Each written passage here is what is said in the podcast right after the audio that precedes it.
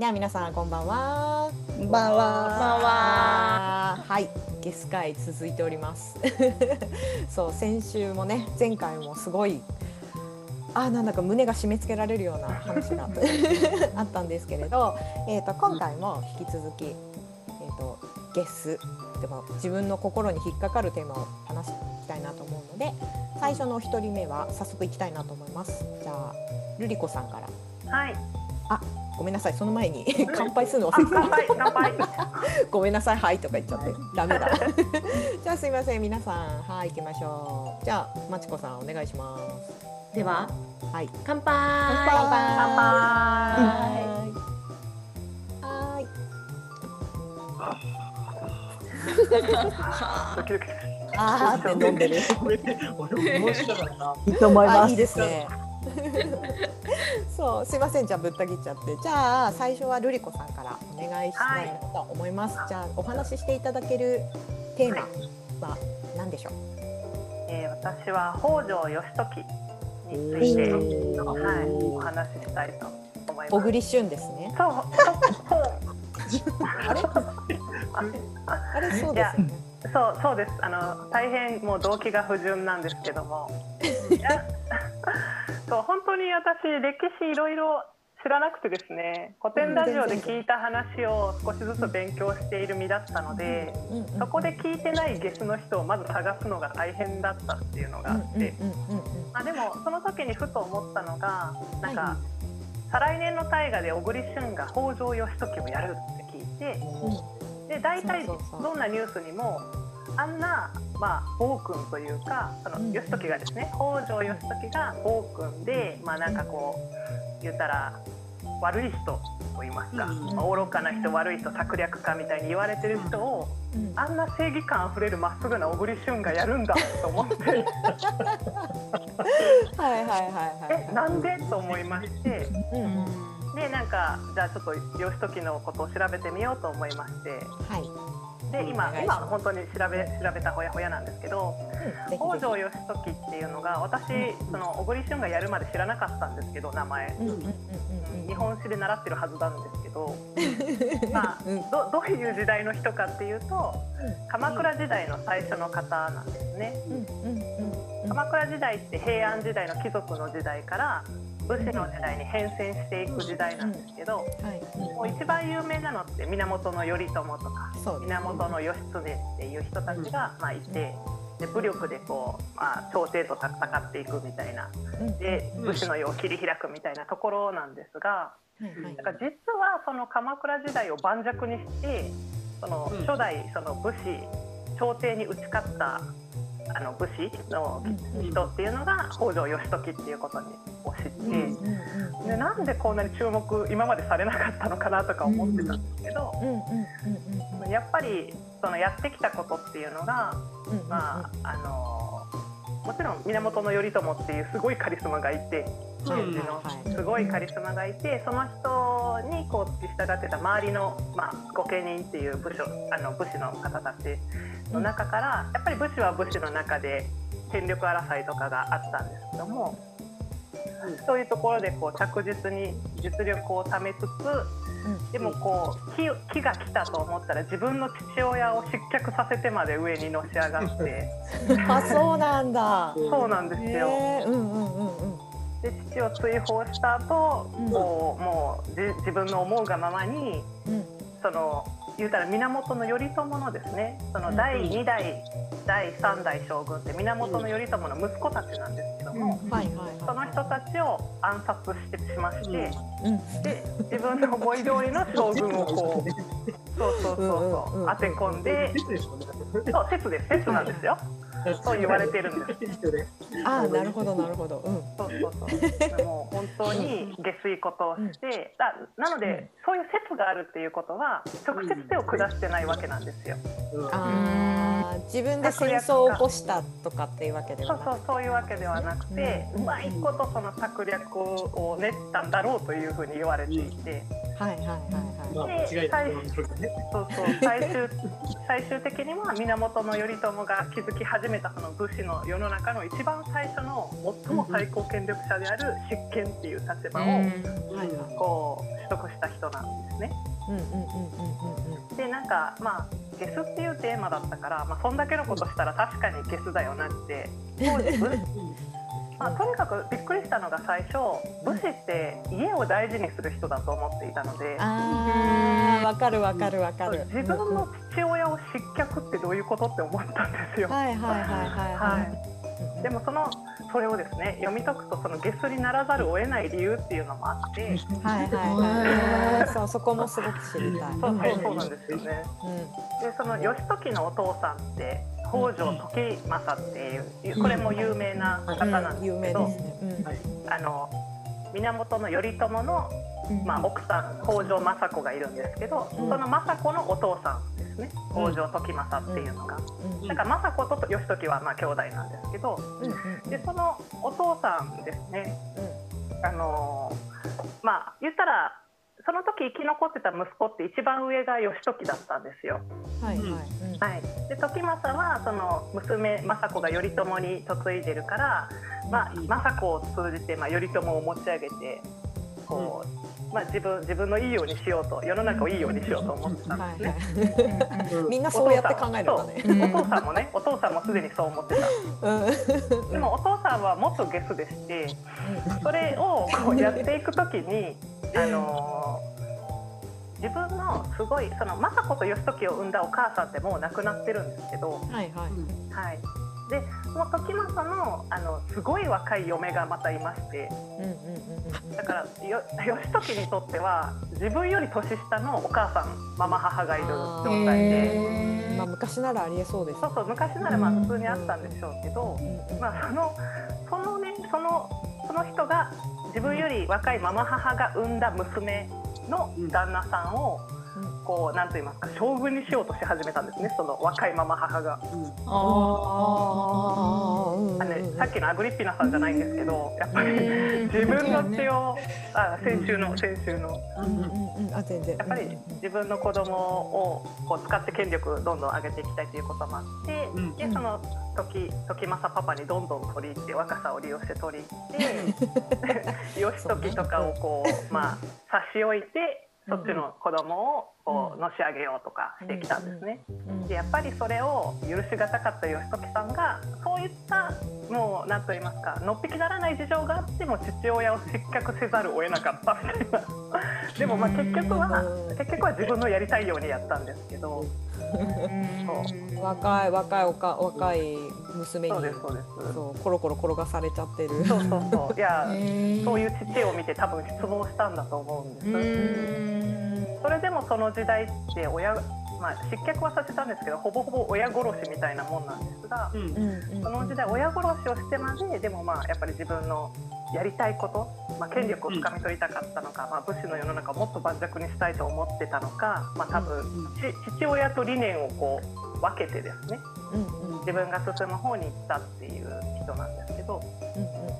でまあそうなんですよ。で父親失脚させました。うん。でその後本当になんかしたたかと言いますかうんうん。ま、雅子お姉さんのこと好きだよって言いながらもうずっと雅子に寄り添うように過ごしていて雅子って、まあ、と頼朝の後の最高権力者になるんですけど頼朝のまあ、頼朝が生きてる時にうん。雅子は何に困ってたかっていうと頼朝がこうすぐに若い女に手を出すと。そこもゲスなねゲスな人がいっぱいいた。まあね、まあね、それがいいとか悪いとかじゃないけど、まあまあまあ、そうですよね。うん日本にはいっぱいいて、そういう時代だ。大事ですからね。そうなんですよ。でね。雅子はすごく困っていたし政子だけじゃなくて実はその頼朝がその若い女にかまけると特にあの政子が子供を身ごもった時によく若い女にかまけるんですよ頼朝は。そうですよああ変わらそうなないんですよ。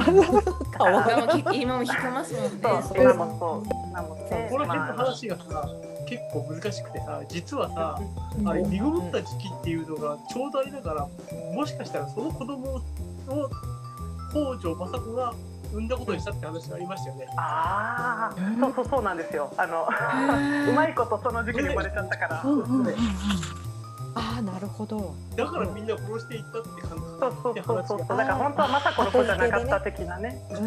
へー怖すあ本当は雅子さんは子供ができなくてとかそういうこともあったりとか、まあ、そういう恐ろしいまあ後から何とでも言えるんだけどそううんですね。まあ確かに歴史は後から作りますから。そうそうそうそうはいはいそれで。そうそうなんですよでうんそれでやっぱり雅子がそのやっぱりねイライラするっていうとまああの最高権力者に一番近い人がイライラするとすぐその女のもつれでお家を取り潰しとか家ガシャン壊しちゃったりとかうん荒れるんですよね。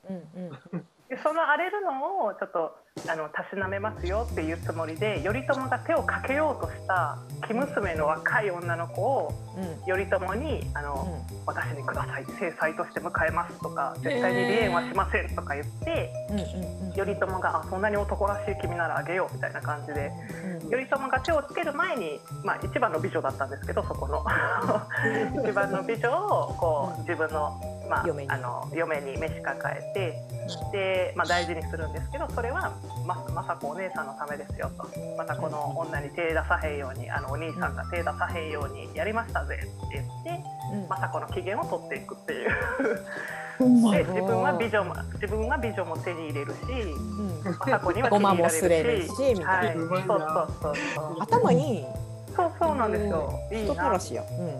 うん。絶対離縁しないって言ったんですけど、うん。その頼朝が亡くなった後にうんその美女のその美女のご実家がまた有力な御家人の。ご実家なので、うん。あのそこをままずちょっと潰さなきゃいけなくなったんですね北条家が、うんうんあの自分たちの方の権力をやっぱり上に持っていくために。でそういう時離縁しないって頼朝に誓ったのにスパッと離縁してもう死んでるから 頼朝はもう死んでるから合理的。そうそうなんですよね、合理的。うん。うん。まあ、愛があったのかもしれないけど。でもなんかこう安定安定というかあの正しい方自分が正しい方にもう確実に向いていくっていう感じの人なんですよ。へえ。だからそれもそれも言ったらあののっぴきならない事情でせざるを得なかったゲスなんですよ。うんうん。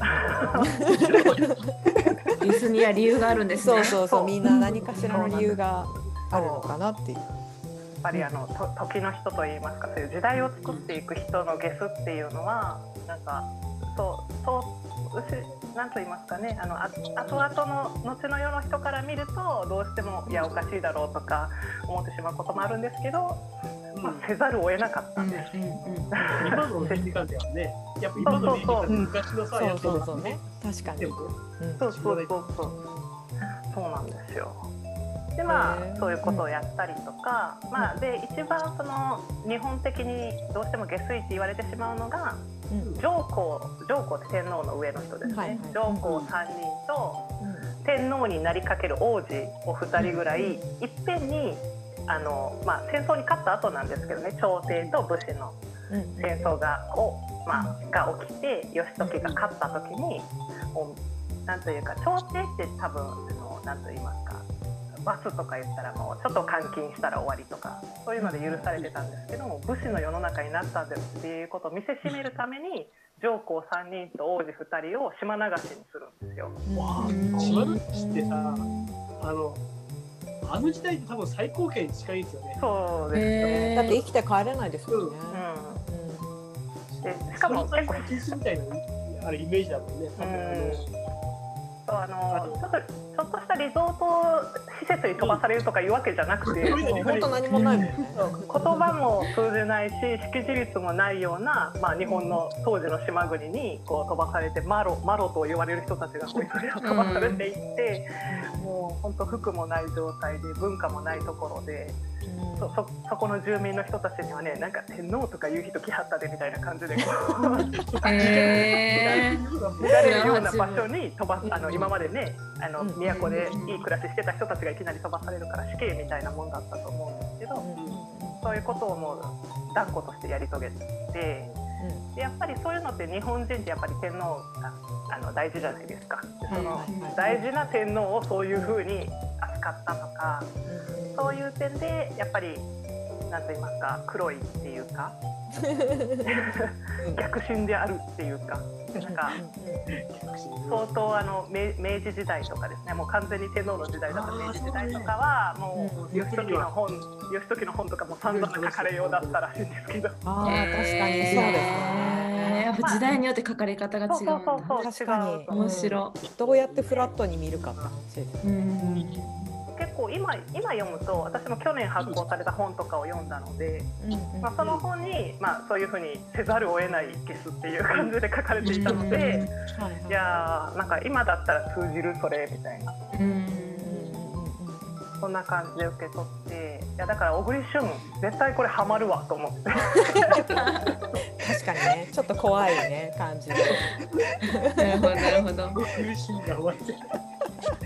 目的のためには。そうそうそうそう手段選ばないみたいなそう正義を貫くみたいな大河ドラマ楽しみですよね。そうでしょでしょすごい楽しみなんですよであのちょっと付け足すとうん。まあ、あのそういった朝廷との戦争が終わって武士の世の中を確立してうん。で執権政治っていうので、まあ、北条家ををこう盤石にしたんですね義時が。で北条家って実は15代ずっと執権を担う鎌倉時代の、まあ、礎になった家なんですよ。で朝朝廷とか将軍とかはもう北条家がこう選んでじゃあお飾りなんでそこそこの源のまあ血筋ちょっと薄いやつなっときみたいな感じでこう選んでひょいひょいつけていくんですけど北条家だけはそうズバッとこう通してあの反映するんですね。うん。でそれの一番最初の義時はその戦争が終わって自分も60歳超えて落ち着いたなって思った時にやっぱり自分の娘より若い年代の女の人を嫁にして。なんかやっぱり。そうな。30人ぐらい子供を作ったみたいな。え。え。60代ですごいなみたいな。すっごい名前たくさんいるんですよお子さんの名前が。はいはいはいはい。だからもうそのちょっと平和になって、まあ、落ち着いて武士の世の中でこう統治できるようになったって安心してから大変子作りに励むっていう。すごいすごい方だなって思いまして。すごい人生。うん、ちょっと憧れ憧れたんですよね。そういうなんかかっこいいかっこいい男らしい生き方をしているな。確かに。確かに時代を振り返ってみると今の本当に基準で物事を見ちゃいけないなっていうあそうなんですよね。感じがしますよね。う、うんありがとうございまますあ。すいません。うん、ごめんなさいぶった切っちゃった。あいえいえ大丈夫大丈夫。よし。じゃあ次は後編後編今回の後後編で私が行きたいなと思うんですけど、えっ、と私が ありがとうございますお話ししたいのははいヘンリー8世とイギリス国教会。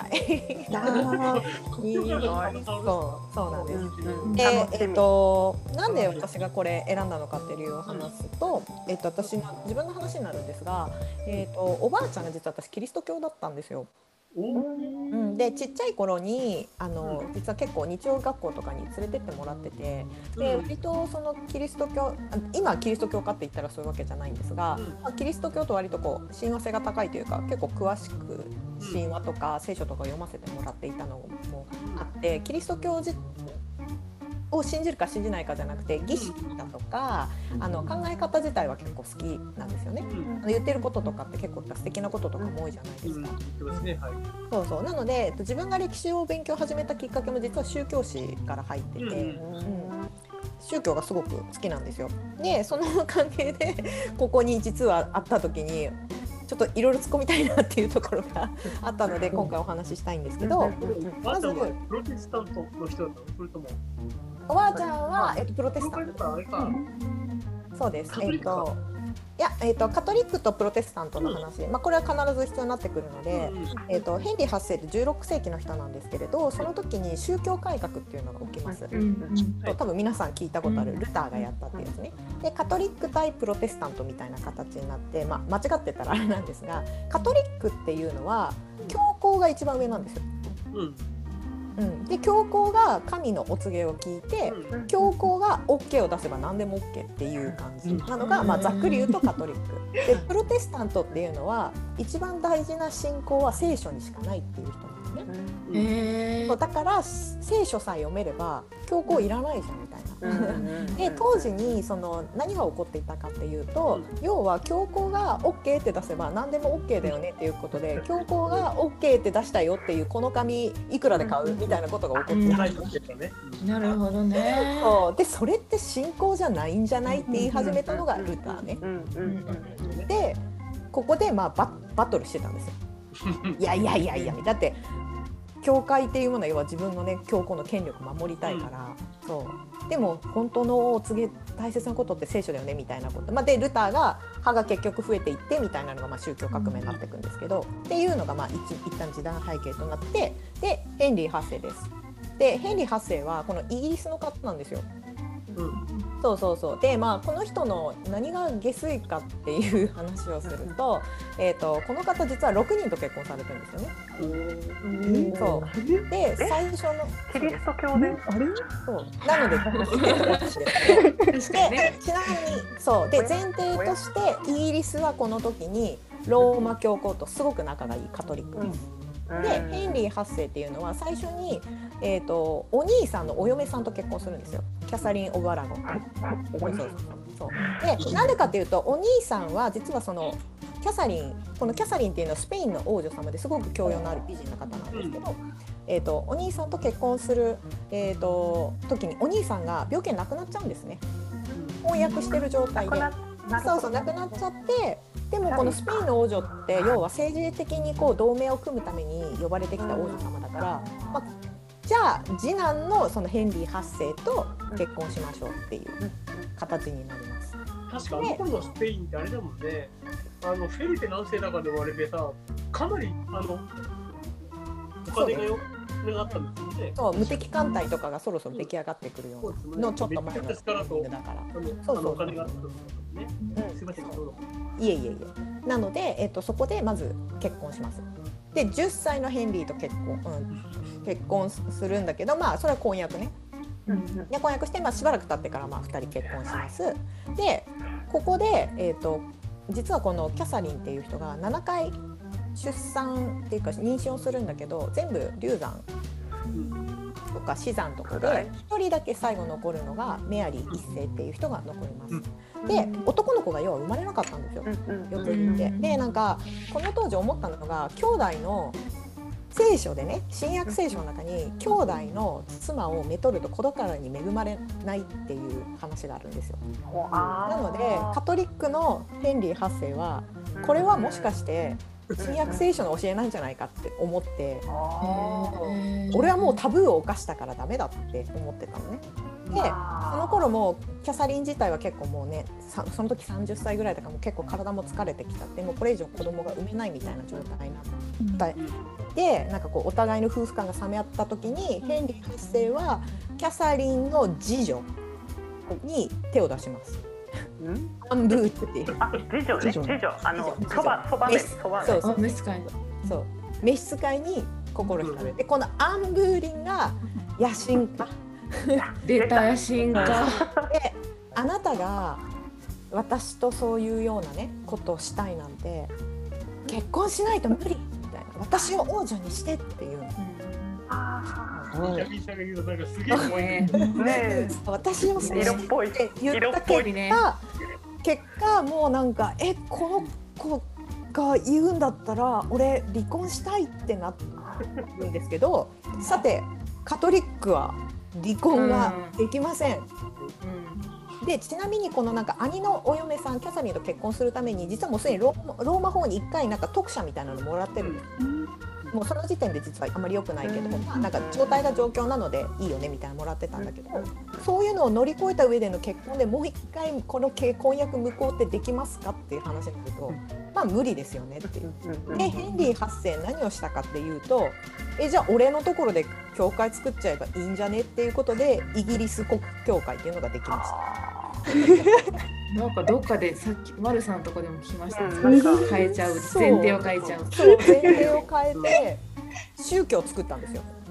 でその宗教のトップの権力が俺っていう王様俺っていうのをやることで そうそうそうだからあこの結婚無効ねみたいな感じになるっていうそうで私ここで何が言いたかったかっていうと私そのキリスト教っていうねもの神を信じる信じないの前提にその神に対して何かをあのその信仰するとか儀式とかっていうものはシンプルに美しいものだなと思ってたの。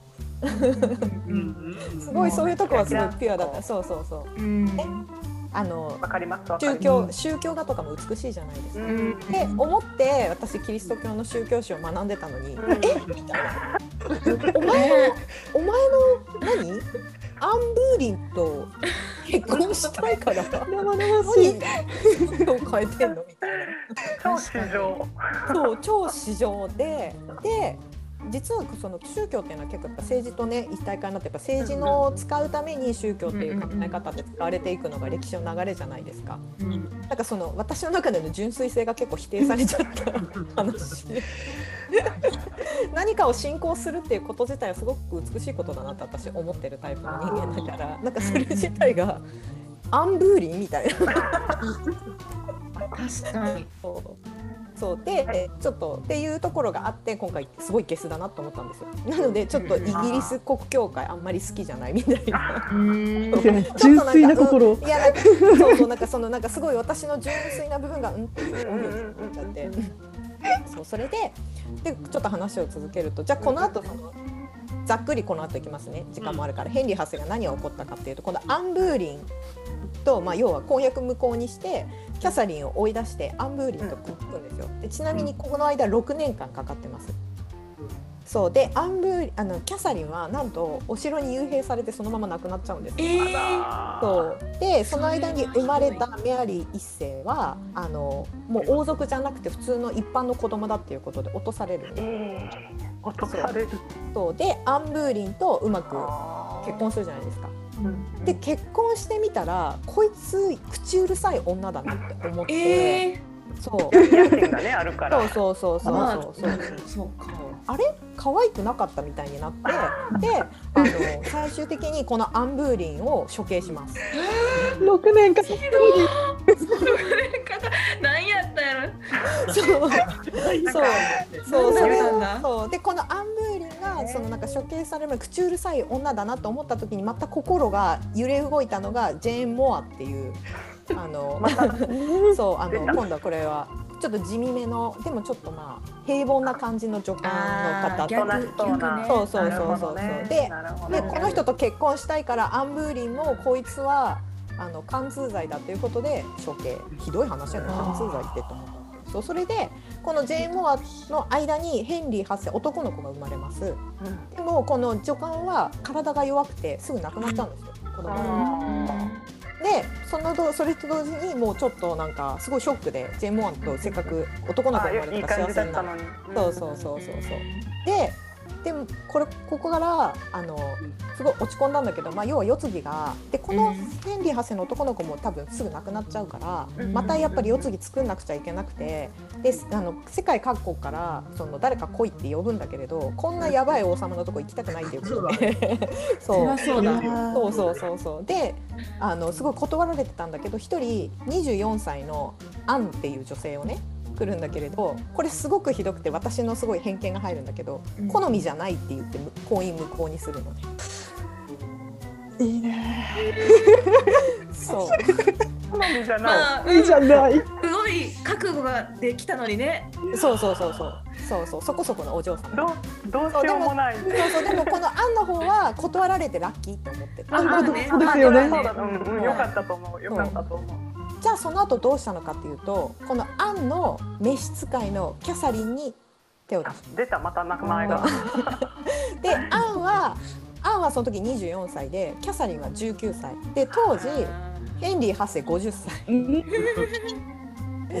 で何がするかっていう。こと言うやつはそうで何をするかというとキャサリンがその無邪気で可愛かったんだけれど教養がなかったのねだから王国王家に入った時にあいつはダメだって言ってすごいソース感食らやっているっていう、まあ、要は家庭内不和が起こっちゃってで今度はこのキャサリンまだ若いから実は浮気相手がいるんじゃないかっていう噂が広がって調べた結果実はいたんだってその昔の彼氏みたいな人がいたらしくて元彼ね。その元彼が出てきてでえヘンリー8世は怒って処刑します。ね処刑するんですそうすぐ殺すやん。あの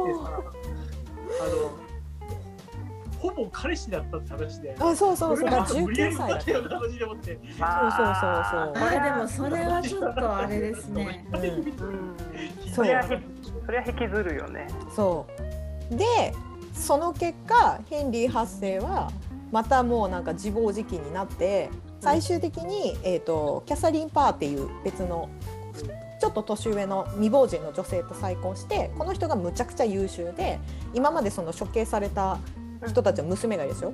このめ2人を王家に戻してでヘンリー8世って実はすごい名君と言われている実は政治家としてはすごい優秀だっ政たそうプライベートはあれですけど。政治家としてはすごい優秀でなんかその戦争とか行ってる時にしっかり家庭を支えてっていうむちゃくちゃ賢い奥さんが来た結果最終的にこの奥さんとその前作った子供たちに見取られてヘンリー8世はあのお生きになられるっていう。どういうことそうなんかあれ？